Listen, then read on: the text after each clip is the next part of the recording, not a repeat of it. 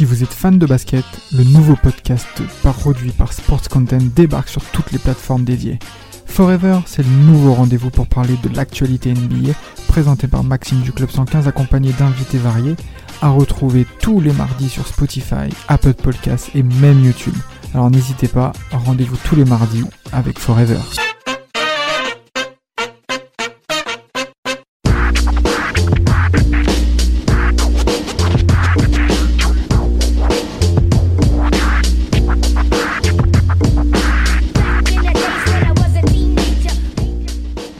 1996-2003. Pour tous les puristes de basket, ce sont deux dates très importantes parce qu'elles ont été, on va dire, euh, majeures dans, euh, dans la tournure avec laquelle la Ligue a pris. L'année 96, c'est pour beaucoup les postes arrière, certains intérieurs, mais pour 2003, c'est les mastodontes physiques qui sont venus en NBA. Et bien entendu, quand je parle de venir en NBA, on passe par la draft.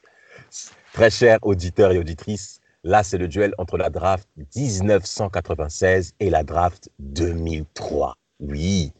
Mapenda, ton premier mot là-dessus bah, Draft 96 vs Draft 2003. On a le droit à, selon moi, les deux meilleurs drafts euh, de l'ère moderne, voire même de l'histoire de la NBA. Aussi bien, en, termes d'impact des joueurs qui la composent et de longévité de tout ce que tu veux. C'est deux drafts vraiment qui ont été phénoménales. Mais clairement, clairement, clairement. C'est vrai, c'est deux drafts historiques. Hein. Ah. C'est deux, deux, drafts clés de l'histoire de la NBA. C'est euh, deux drafts où on a vu des joueurs qui ont, qui ont, qui ont fait bouger la NBA, qui ont fait changer la NBA, qui, euh, euh, qui ont battu des records. C'est deux drafts qui ont, où, où tu auras beaucoup de joueurs all-time. Ouais, moi je dirais même que c'est deux drafts qui, euh, qui ont permis à la NBA de, de prospérer parce que 96, euh, c'est le, le, début de l'après-Jordan. Jordan était encore là, mais sans cette draft-là, on n'a pas tout ce qui est euh, fin de Jordan et tout ce qui s'ensuit. Et 2003, bah, je crois qu'on peut en parler jusqu'à présent. Hein. En effet, en effet, on peut en parler jusqu'à présent. On aurait, bien, on aurait bien pu également évoquer la draft 1984, bien entendu, avec ben, l'arrivée d'un certain Michael Jordan, Hakim Olajuwon, Charles Barkley, John Stockton, également, bien sûr. Ah, tu l'oublies pas, hein, John Stockton, hein, Rafik. Bien sûr, le ref. ah, ref Non, mais un bête de mec. Franchement, euh, une, draft euh, incroyable. Hein. All-time également. Euh, en effet, ces trois années-là, bien qu'on soit, on va se concentrer sur 96 et 2003, il faut qu'on donne un petit peu l'air du temps. Dans, quel état était la NBA C'est-à-dire Michael Jordan euh, euh, est champion NBA avec les Bulls, hein, qui vont lancer leur deuxième tripit, bien entendu. Une année exceptionnelle en termes de résultats des Bulls. Mais de l'autre côté, au niveau des prospects, on a pas mal d'éléments majeurs qui se sont développés en université au cours des mi-années 90, bien entendu. Et pour commencer de suite, moi je commence avec l'année 96, on a déjà des profils exceptionnel avec, bien entendu, Alan Iverson euh, euh, en tant que choisi au poste numéro 1 et un, numéro 2 particulier, Marcus Camby. Qu'est-ce que, comment vous pouvez déjà voir les, premiers, on va dire les premiers numéros de draft sortis, les profils que vous voyez au niveau de l'université, Mapenda? Bah, Allen Iverson, il va vraiment révolutionner, il va vraiment révolutionner le jeu, aussi bien en termes de, bah déjà, on n'a pas l'habitude de voir des, des, petits gabarits être aussi dominants. Bien sûr. Clairement. Exact. Donc, euh, exact. Très bon point. déjà, il y a ça, il y a cet aspect-là, et après, il y a l'aspect euh, culturel. Oh ouais. on connaît hein, les baggy, le style hip-hop, etc., ah, qui a fait beaucoup de, beaucoup, de, beaucoup de mal à, à, monsieur le commissionnaire de la Ligue. Ouais. Et ensuite, on a. la désobéissance. Exactement. Oh. Et après, Marcus Camby, euh, c'est un peu plus euh, bah, ce qui se faisait dans l'ère euh, avant et ce qui va se développer encore, c'est-à-dire gros poste 5, euh, intimidateur, dissuasif, etc. Mais vraiment, pour moi, la grosse révolution sur cette draft-là, enfin, au niveau des top prospects, c'est Allen Iverson. Bien sûr. Graphique bah, De toute façon, je pense qu'un Penda a, très bien résumé les, les, premiers pics. Hein. Il y a, et même si on va encore un peu plus loin, on a, on a aussi un, on a des profils comme Stephen Marbury. On a surtout deux gros shooters qui vont s'ajouter derrière. Il y a Ray Allen et euh, Peja Stojakovic euh, plus tard. Qui, voilà, donc on a déjà, déjà la 96, il faut se dire qu'on a, on a déjà deux joueurs qui vont commencer à, qui vont commencer à faire prendre conscience de l'importance du, euh, du 3 points, qui vont donner l'idée aux gens de plus shooter à 3 points. On a bah, deux, deux des, des, des, trois, deux des, des, des meilleurs shooters all-time euh, qui est connu la NBA. Euh, on a et, aussi ce qui est, ce qui est bien avec enfin ce qui est bien avec cette, euh, cette draft, c'est que dans les cinq premiers, il n'y a pas vraiment de flop. Exact. Pas vraiment de flop. C'est rare pour, pour, dans, pour, pour, pour, les drafts en général. Dans les drafts, as toujours, dans les cinq premiers, tu as toujours un flop. Genre un flop, mais euh, quand je dis un flop, ah, c'est genre un mec euh, qui a fait qui passe vraiment à côté. 3-4 saisons, qui a fait 3-4 saisons max, ou qui n'a jamais dépassé les 10 points de moyenne. Je... Ou les 5 points de moyenne, en fonction du, du profil. Et voilà, pour moi, il n'y a, y a, pas de flop dans les, dans les, dans les 5 premiers. Moi, Panda, tu bah, avais l'air un petit peu contre hein, quand tu as entendu ça. Bah après, quand, il a quand il a développé la deuxième partie de son argumentation, j'ai compris, mais euh, pour moi, c'est ça, oui, oui. Après, Stéphane y a, Marbury, euh, le mec. Je, là, oui, je différencie attente et flop. Je différencie attente et flop. Mais oh je, voilà, voilà. Oh là, attendez, attendez, attendez. Tu veux régler des comptes. Non, pas forcément. Parce que cette draft-là, pour moi, c'est celle qui présente le plus de variété en termes de talent et en termes de profil de joueur. On a des joueurs All-Star, on l'a bien compris. Alan Iverson, figure culturelle et figure emblématique basketballistique, hein, clairement. Un Reebok l'a bien compris. Et surtout, ce qui est un cas particulier avec Alan Iverson, c'est qu'il sort de Georgetown. Il fait deux ans à l'université. Il faut qu'on parle un petit peu du monde universitaire. On, même on va réserver un épisode par rapport à ça. Marcus Camby fait trois ans euh, au Massachusetts. OK? Bon, Sharif Abdourahim fera un an, c'est vrai. Euh, Marbury également, je crois, à Georgia Tech mais euh, euh fera deux ans. En tout cas, on a affaire à différents prospects mais qui passent. Il y a même des mecs qui ne passeront même pas par la case NCA. Eh ben, on va, eh ben, là, c'est un, cas particulier avec un certain Kobe Bryant. bah, Kobe, euh, venons-en, venons-en, hein, parce que moi, c'est un point important aussi que j'aimerais mentionner par rapport à cette draft 96, j'aimerais qu'on se concentre là-dessus, parce qu'il y a, il est très clair, Kobe Bryant, il ne veut pas jouer pour une autre franchise autre que les Lakers il a été très clair avec son agent Arne, Arne Telem là, euh, que là-dessus, il ne veut pas. Alors, il y a un monsieur qu'il faut également mentionner, c'est Jerry West, The Logo, mm-hmm. l'homme de l'NBA, que Kyrie Irving a encore fait des conneries, encore une fois, pour dire que Kobe, enfin, n'importe quoi ce monsieur. Euh, ah, mais non, mais moi, je, je, moi tous ces mecs-là, tout... enfin bref. Euh, Jerry West perçoit le talent de ce mec-là. OK? Donc, il lance les négociations parce qu'il est GM du côté des Lakers consultant du côté des Lakers. Et euh, et Divac, hein, qui n'est plus en odeur de sainteté du côté des Lakers. On lui propose le jour même de la draft, donc fin juin 96, 26 juin 96 pour être au plus précis, qu'il y a des possibilités d'aller aux Hornets. En termes d'échange, on négocie avec toi. Il ne veut pas y aller.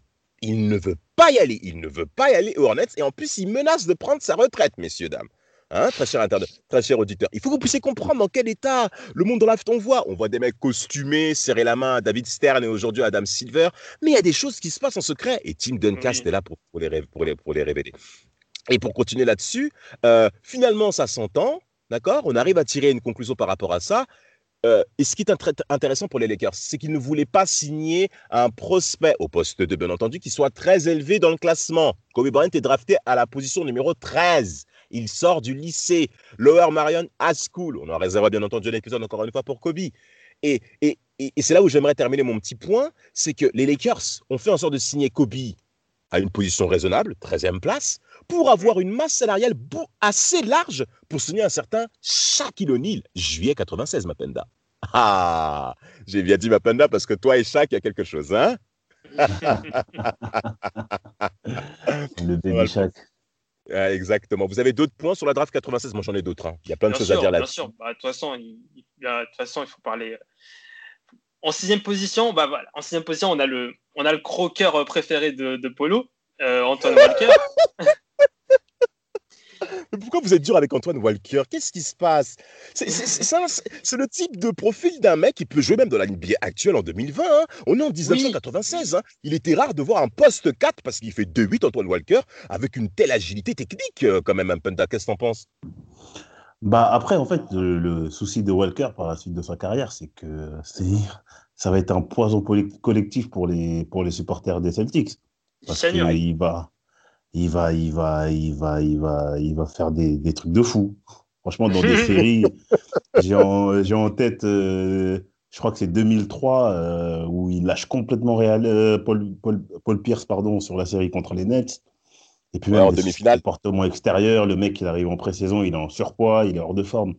Donc, donc moi, je pense que c'est plus ça que son style de jeu, en fait, en lui-même. C'est des problèmes sur la sélection de tir et son, son hygiène de vie, je pense. En Ah oui, oui, bien sûr. Hein. Il, il, a même euh, déclaré bande route euh, de plusieurs de ses sociétés.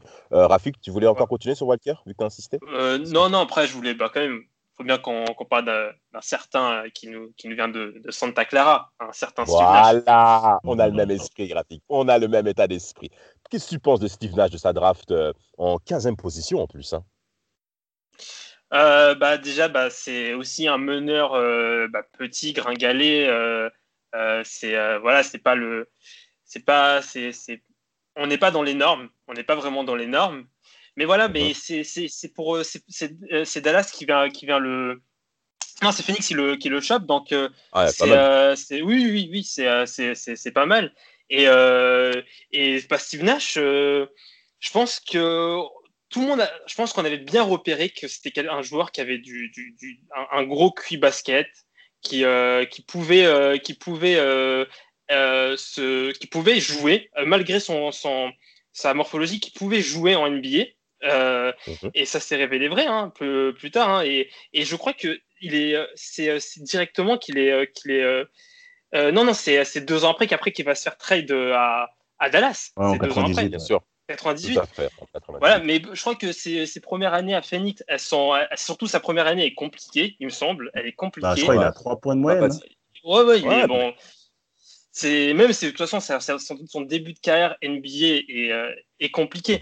Mais, mais surtout, c'est pas vraiment, c'est pas ça qui est, qui est très important, c'est c'est surtout que c'est aussi encore un joueur dans cette draft qui va être influent dans la NBA, qui va euh, prendre des titres MVP et qui va être euh, qui, qui, a un héritage, c'est euh, c'est encore ah un joueur important dans cette draft 96. Absolument, absolument. C'est bien que tu mentionnes de ça. Je voulais juste rajouter, Damas, excuse-moi. Je, t'en prie, ma Penda, je t'en prie. pour Steve Nash, en plus, quand il est drafté par Phoenix, les, les, supporters des Suns, ils sont, ils sont pas contents. C'est comme à l'image un peu de, hmm. de Porzingis l'année où il est drafté. les supporters, ils sont mécontents de la draft parce que pour eux, c'est un, il n'est pas américain. Il a, selon eux, rien de spécial pour être quelqu'un dans la NBA. Et d'ailleurs, les, deux, ouais, les deux premières saisons, on se dit qu'ils ont peut-être raison. Mais en fait, quand il part à Dallas, bah, c'est là qu'on voit vraiment le début du vrai Steve Nash. Quoi. Absolument, absolument. Drafté en 15e position pour Steve Nash, double MVP. Euh, il y a pas mal de titres hein, qui sont quand même discernés par rapport à ce draft 96 qui va devenir en effet mhm. une très grande marque pour nous, nous qui aimons la NBA. Hein. donc euh, plusieurs de jeunes auditeurs et auditrices qui nous écoutent, il faut vraiment que vous puissiez comprendre ça. La draft 96 a été fédératrice dans l'amour que nous avons pour la NBA. Mhm. Hein. et, non, mais vraiment, il faut qu'on insiste là-dessus. On va encore dire certains noms. Euh, il faut qu'on dise certains chiffres, mais c'est par rapport à ça. Il y a 11 All-Stars il y en a 11. C'est énorme. Marcus Camby est numéro 2 de draft 96. Il n'a pas été All-Star. C'est pour vous dire à tel point que c'est ce que que, que, que, c'était vraiment compliqué, que c'était vraiment d'un sacré niveau, mais il a été meilleur défenseur de la Ligue. Hein. Ah oui, bien sûr, il a été un petit peu. Ah non, non, mais c'est un sacré monsieur. Euh, regardez, je vais vous dire un petit peu ce qu'il en est. Il y a trois joueurs avec, eux qui ont gagné le titre MVP Allen Iverson, Kobe Bryant et Steve Nash deux fois, c'est énorme. Mm-hmm. Huit, joueurs de mais bien sûr, Famer évidemment, même pour eux tous, bien sûr. Euh, huit joueurs ont été classés dans les teams All-NBA. Huit joueurs de cette draft, c'est énorme. Plus d'un tiers mm-hmm. sont devenus All-Star au premier tour, ça j'ai encore dit. Ben Wallace, la belle histoire qu'il faut également qu'on parle des joueurs non draftés. Hein. Les non draftés, il faut également qu'on mentionne. Il y a Chucky Atkins qui a joué aux Lakers, Samuel dans son souvenir. Euh, bien entendu, qu'on salue bien sûr, Ben Wallace, dont on, traitera même un podcast, parce que concrètement, ce monsieur a lui aussi été une très grande marque au cours des années 2000, et, même un profil qui a beaucoup aidé Dirk Nowitzki du côté de Dallas, c'est Adrian Griffin. Donc il y a pas mal de joueurs aussi, des joueurs de devoir de cette grave 96 que j'aimerais si possible mentionner, à moins que vous ayez des idées, messieurs, parce que moi j'ai encore d'autres choses à dire. Vous avez des idées de ces joueurs de devoir euh, Derek Fisher également Bah ouais, Derek Fisher. T'as même euh, Igloskas aussi qui fera des belles années avec euh, les Cavs, euh, notamment avec un certain LeBron James. Ouais, All-Star, ouais, aussi. T'as pas, euh, pas envie de parler d'un certain mec en question parce que je vois depuis tout à l'heure tu parles pas de, de lui, Damas. Mais c'est la fleur, mais c'est la fleur de la, c'est la fleur pour moi, Draft 96. Le meilleur pour la fin. Jermaine O'Neill, Jermaine O'Neill, mon Jermaine O'Neill. non, mais c'était très, très, compliqué pour lui. Après aussi, tu parlais de personnes qui, qui, ont, qui ont aidé Nowitzki et Dallas. Euh, bah, tu as aussi Eric Dempierre. Hein. Bien sûr. Non, mais regardez, je vais parler un peu de Samuel, messieurs. Il faut que les auditeurs puissent comprendre ça. non, mais non, mais en fait, il critique les mecs qui ont signé des gros contrats. Franchement, grand mérite à Eric Dempierre d'avoir signé ça. Parce que dans la NBA actuelle, on lui aurait jamais donné un contrat pareil par rapport à la mm. production qu'il a menée. Mais concrètement, sa signature à Dallas a été une grande surprise. Mais il a fait une saison double-double aux Warriors hein, avant qu'il signe. Hein. Je me souviens très bien de cette saison-là, en été 2004. Dallas lui donne un très très bon contrat. Tu as aussi d'autres genres de devoirs. Walter McCarthy, qui a plusieurs fois chuté à trois points du côté des Celtics aussi, et aussi du côté des Suns. Euh, on a qui d'autre encore? Euh, Kerry Kittles, au poste arrière du côté des Nets. Lorenzen Wright, le, regretté. Kerry Kittles, oui, très bon shooter et très bon défenseur en un contrat aussi, qui sera double double finaliste avec les Nets. Tu as beaucoup de mecs comme ça. Derek Fisher, évidemment. Jérôme Williams aussi, euh, du côté des Knicks. Avec des trois, bien sûr. Euh, il y, a ça. Et, et, et même aussi, euh, du côté du deuxième tour, Hotel Harrington aussi. Ouais, ouais, bien sûr. Ah, c'est Malik Rose. Malik Rose. Malik Rose, bien sûr. Malik, Rose, du côté des Spurs, hein, qui était un très très bon joueur de, de devoir. Aussi, oui, aussi, il, a, il, a, il a été important. Euh, enfin, il n'a pas été important, mais il a été quand même, euh, il a été quand même très utile euh, dans le collectif des, des Spurs. En Mapenda, bien sûr. Mapenda, s'il te plaît, si, j'ai une question pour toi. Pourquoi Stéphane Marbury te laisse perplexe? En fait, Marbury, c'est que quand il est arrivé, franchement, quand il se déclarait, parce que ce monsieur se déclarait quand même parmi les meilleurs, voire le meilleur meneur de la NBA, ouais, très rapidement en termes de talent intrinsèque, c'était obligé, c'était difficile de lui donner tort parce que lui, c'est l'archétype euh, de ce qui se fait actuellement. Gros shooter euh, qui harcèle la défense, euh, très complet. Mais le mec, pareil qu'Antoine Walker, il va se perdre dans des futilités, dans, dans des problèmes de comportement, d'hygiène, qui font qu'en fait, il, après, je pense que le fait d'avoir signé à New York aussi, ça l'aide pas, hein, parce que bon, ça, ça aide personne. Ouais, bon, ça, c'est encore un autre sujet. Mais franchement, moi, quand j'ai découvert Marbury, euh, quand j'ai découvert Marbury, euh, surtout à, Minnesota, je me suis dit, mais ce mec-là, c'est le prochain meneur qui va dominer. Et il en sera rien du tout, en fait, finalement. Malheureusement, malheureusement, c'est leur première saison euh, du côté des Wolves, ils font les playoffs. Hein. Ils font les playoffs face aux Rockets. En 97, bon, ils se font sortir 3-0, mais c'est quand même très prometteur pour les, Wolves d'avoir un élément comme Marbury. Et Marbury va être tradé. Parce que c'est aussi ça aussi qui font qu'on mentionne par rapport à ces drafts-là. On a des équipes lors des premières places où c'est pas folichon au niveau des résultats. Les Sixers sont au classement les années euh, euh, Barclay sont passés. Les années, bien entendu, euh, Julius Erring sont très très loin. Donc Ali Iverson vient à la première place. Euh, euh, Grizzlies de Vancouver avec Sharif Abdourahim, on en réserve même un épisode très cher auditeur où c'est très compliqué. Mm Ray Allen, bon, qui est drafté par, les, par les Wolves, mais qui sera échangé par, par, derrière avec Marbury, on sait que c'est compliqué. Rafik, quel est ton point par rapport à ça? Une franchise qui, retourne, qui, qui, qui est retournée par, par l'arrivée d'un jeune prospect? Euh, c'est-à-dire, j'ai, j'ai pas vraiment compris euh, ta question. Regarde. Mais quel est pour toi l'élément en 96 qui a transformé l'image d'une franchise directement? Ah, euh, le, joueur qui a. Ok. Ah ah. Il n'y en a pas en fait. Hein. Ah ah. Hmm. Vous êtes sûr? Bah peut-être à part Iverson. J'en vois pas bah, qui, ah bah, qui, change vraiment l'image de la franchise euh, à son arrivée. Ouais, ouais, ouais. ouais, Euh, là, je suis en train de regarder les joueurs. euh, non, Realen aussi non. Milwaukee était, était mauvais à, son arrivée. Ils étaient encore moins mauvais quand il est arrivé. Ils étaient bah non, moi, franchement, je vois que Iverson hein, parce qu'il a 23 points dès la première année. Ah, regardez, messieurs, on était sur 96, on va bifurquer sur 2003. On va bifurquer sur 2003. C'est une très bonne transition. Pourquoi? Parce que là, on a affaire à des joueurs qui sont déjà prêts. Et en Ah ben voilà. Ben Penda, je te laisse commenter 2003. On t'écoute. Euh, bah 2003, euh, c'est l'arrivée, c'est la révolution des, c'est l'arrivée des postes 3 dominants physiquement. Tout à fait. Et euh, tu vas avoir bah, en première place LeBron James. Est-ce que ah on va pas rappeler qu'est-ce qu'il a accompli. Hein. Mais même derrière, tu as des Carmelo Anthony, Dwayne Wade. Euh, qu'est-ce que, franchement, à, part dire les noms, qu'est-ce que tu veux dire de plus sur cette, euh, sur cette draft-là? Juste t'évoques les noms, tu sais déjà que c'est du très, très, très lourd. Ah oui, non, mais c'est du, non, mais du très, très lourd, cette, cette, cette, euh, cette draft. Bon, y a, cette fois-ci, il y a un flop dans les cinq premiers. On a le, mm. le Darko Milicic. ah. un flop par contre, là, oui, c'est un flop. C'est pas, il répond pas à attentes. Pour moi, c'est un flop, Milicic. Mais sinon, ouais, sinon, as des, après, tu as des, des joueurs, même dans le top 10, des, un Kirk Henry, 7 C'est euh, Kirk Henry, il a une vraie carrière NBA. Hein. C'est ah, une valeur sûre. Hein. Ah ouais, mais ah. Kirk Henry est un, est un joueur fort. Ouais, mais il est euh, fort. Pour moi, c'est une déception. Je suis déçu. Je m'attendais beaucoup plus que lui. Mais vraiment, ça m'a énervé. Moi, je vous dis la vérité. Ça m'a énervé quand Kirk Henry. Sur, quel euh, aspect? T'attendais plus que lui.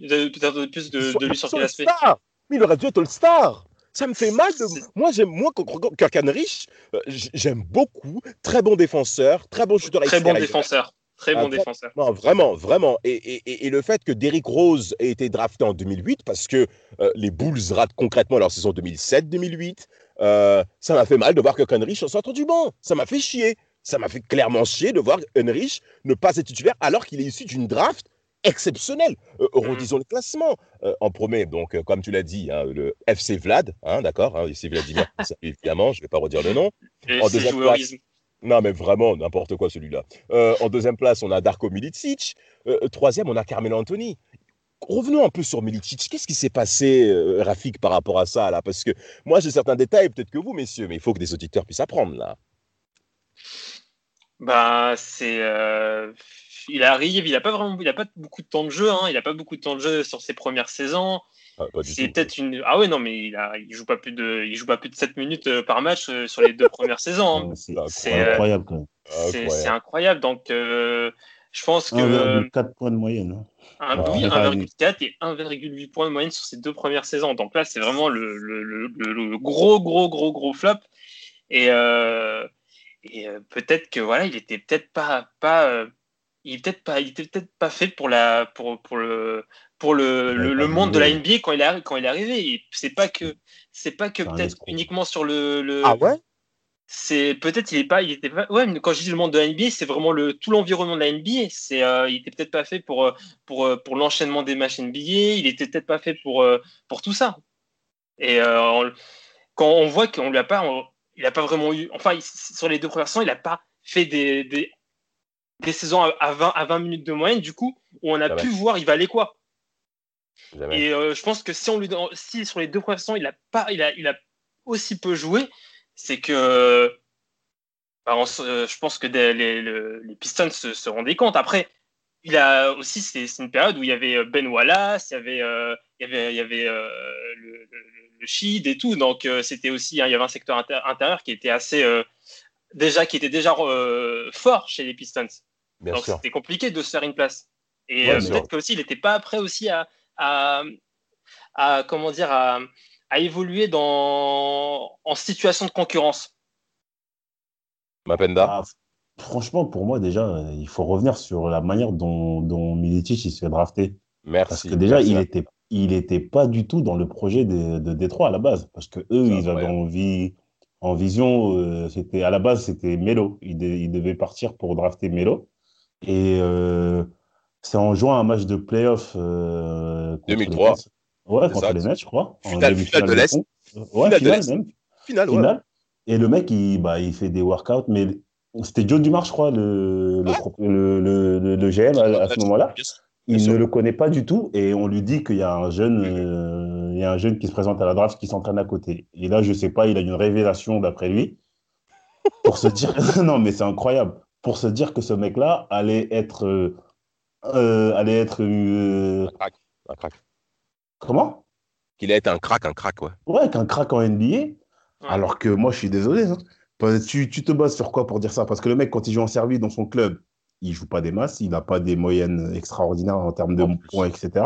En plus. Et tu fais de ce mec-là ton deuxième, tu le prends en deuxième choix de draft, sachant que tu as des mecs qui performent au lycée, qui performent en universitaire, tu, qui sais, que tu sais que ces mecs-là en NBA, ils seront prêts d'entrer. Et toi, tu vas chercher un inconnu qui a un profil atypique pour en faire le prochain Dirk Nowitzki? Non, moi, je suis. Exactement. C'est un, pari. Hein. C'est un pari. Je pense que c'est un pari sur son physique. Non, mais on fait pas euh. des paris. On fait pas des ah, paris. Pas, à cette position-là, je suis désolé. On fait pas ça. C'est au deuxième tour qu'on fait ça. C'est au deuxième tour. Et d'ailleurs, cette draft au deuxième tour, il y a de très très belles histoires qui ont été, qui ont été traitées. Euh, je parle d'un truc de Luke Walton. Luke Walton qui a été pris par les Lakers au deuxième tour aussi. Euh, c'est quand même des points. Tu as Willie Green aussi qui a une carrière. Maurice Williams avec les Bucks, avec le Jazz d'abord, avec les, avec les Bucks. Et bien entendu, Kyle Korver. Korver, Matt, Matt Bonner. Hein. Matt, Matt Bonner, bien entendu. Tu as, Keith Bogans aussi qui a fait sa carrière. Tu as Zaza Pachulia aussi, le Géorgien qui a été drafté par le Magic au deuxième tour de cette draft 2003. Donc tu as quand même des noms. Steve Blake, bien entendu, qui, qui, est aussi présent. à James Jones, qui est aujourd'hui GM euh, chez les Suns et que LeBron James adore. Hein. je ne sais même pas pourquoi, mais bon, à ce qu'il paraît, c'est meilleur. non, mais non, mais non, mais LeBron James, de toute manière, très cher auditeur, on va faire son procès lui aussi parce que c'est incroyable ce mec-là. Euh, euh, concrètement, la question que j'avais posée, c'était quel le, quels étaient les, joueurs de la draft 96 qui pouvaient retourner une franchise? On n'a jamais vu, en tout cas de, de, depuis que je suis le basket NBA pour ma part, j'ai jamais vu un homme comme LeBron James a retourné autant l'image d'une franchise. Si vous vous souvenez bien, messieurs, LeBron James, quand il est drafté en 2003, même les Cavs changent de maillot. Hein. Le maillot des Cavs de... commence à changer. Il y a une tournure qui est totalement différente du côté de l'Ohio. Et surtout, c'est un point important par rapport à cette draft 2003. Michael Jordan prend sa révérence. Il arrête. Il stoppe définitivement la NBA. C'est fini. Et, le passage à témoin, c'est parfait. Comme Jésus et Jean le Baptiste. Bon, euh, LeBron James n'ira pas à la croix, mais mais mais mais mais il y a quelque chose en fait. On sent qu'il y a une tournure, sans compter également les autres éléments. On va y revenir. Carmelo Anthony. Vous savez ce qui se passe? C'est un autre élément que je voulais dire, Mapenda, par rapport à ça. Carmelo Anthony s'attendait à être drafté par les Pistons, en effet. Euh, Michigan pour euh, Détroit et tu as LeBron James pour, l'Ohio, donc c'est pas très loin. Mais ce qui se passe, c'est que euh, les Pistons ont drafté Teshan Prince. Ils veulent le développer au poste 3. Teshan Prince est le grand bénéficiaire de la, de, de, la non-draft de, de, de, de, de, de, Melo. Et, et, le pire, c'est que quand ils voient Milicic, ils sont tous impressionnés, notamment, comme tu l'as bien dit, Joe Dumars, Mapenda. Mapenda dit que j'ai le prochain Nowitzki. Il est meilleur que, que Dirk. Incroyable. Et, et, et, et, il va même dire par la suite euh, en parlant de Ben Wallace, pour justifier ça, oui, c'est mieux qu'on n'ait pas pris Carmelo Anthony parce que Melo, était prêt à jouer, il aurait cassé la cohésion d'équipe en défense, ceci, cela. Je suis désolé.